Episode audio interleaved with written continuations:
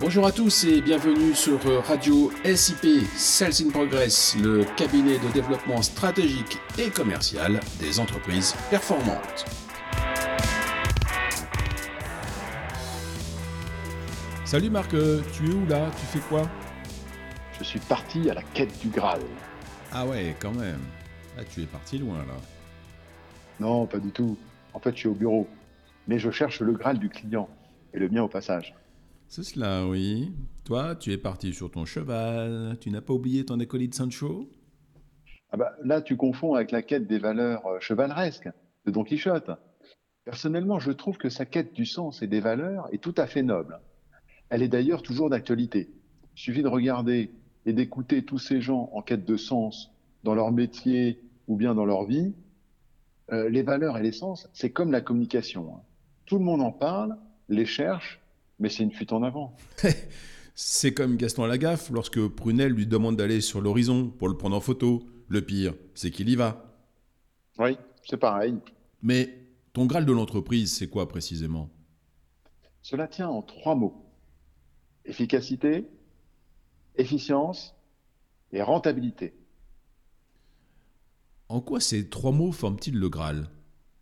Bah, À l'origine, le Graal était un objet mythique qui reconstituait les richesses, un peu comme la corne d'abondance chez les Grecs de l'Antiquité.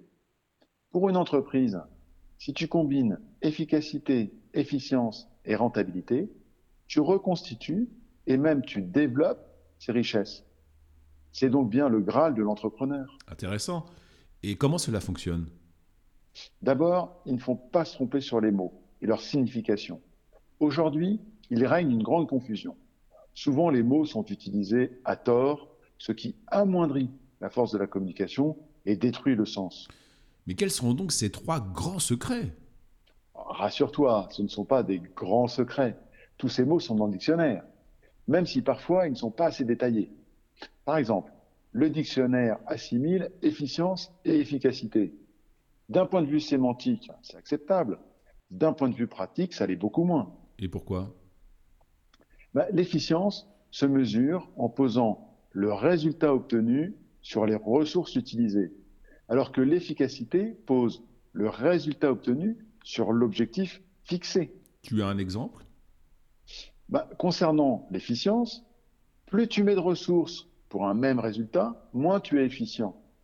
Inversement, moins tu mets de ressources pour ce même résultat, et plus tu es efficient. Eh, j'ai compris. L'efficience est un truc de feignant. En fait, il faut en faire le moins possible tout en visant le plus grand résultat. Dans un certain sens, oui. L'efficacité, c'est autre chose. Elle compare le résultat obtenu à l'objectif fixé. C'est en quelque sorte un taux de réussite qui s'exprime généralement en pourcentage.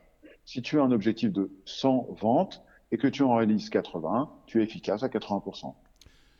J'ai bien compris qu'efficience et, efficacité sont différentes. On peut très bien être efficace mais pas efficient et inversement. Mais on peut aussi être efficace et efficient. Bon, et la rentabilité dans tout cela? La rentabilité, c'est les revenus dégagés sur les capitaux investis. Par exemple, si tu gagnes 100 euros mais que tu as investi 500, ton temps passé, tes achats, etc., tu as une rentabilité de 0,2. C'est mauvais. Inversement, pour les 100 euros de revenus, si tu as investi 25, tu as une excellente rentabilité, une rentabilité de 4. C'est-à-dire que pour 1 euro investi, tu en gagnes 4. Là, tu m'as démontré qu'efficacité, efficience et rentabilité combinées sont les générateurs de richesse des entreprises. Mais concrètement, comment faire?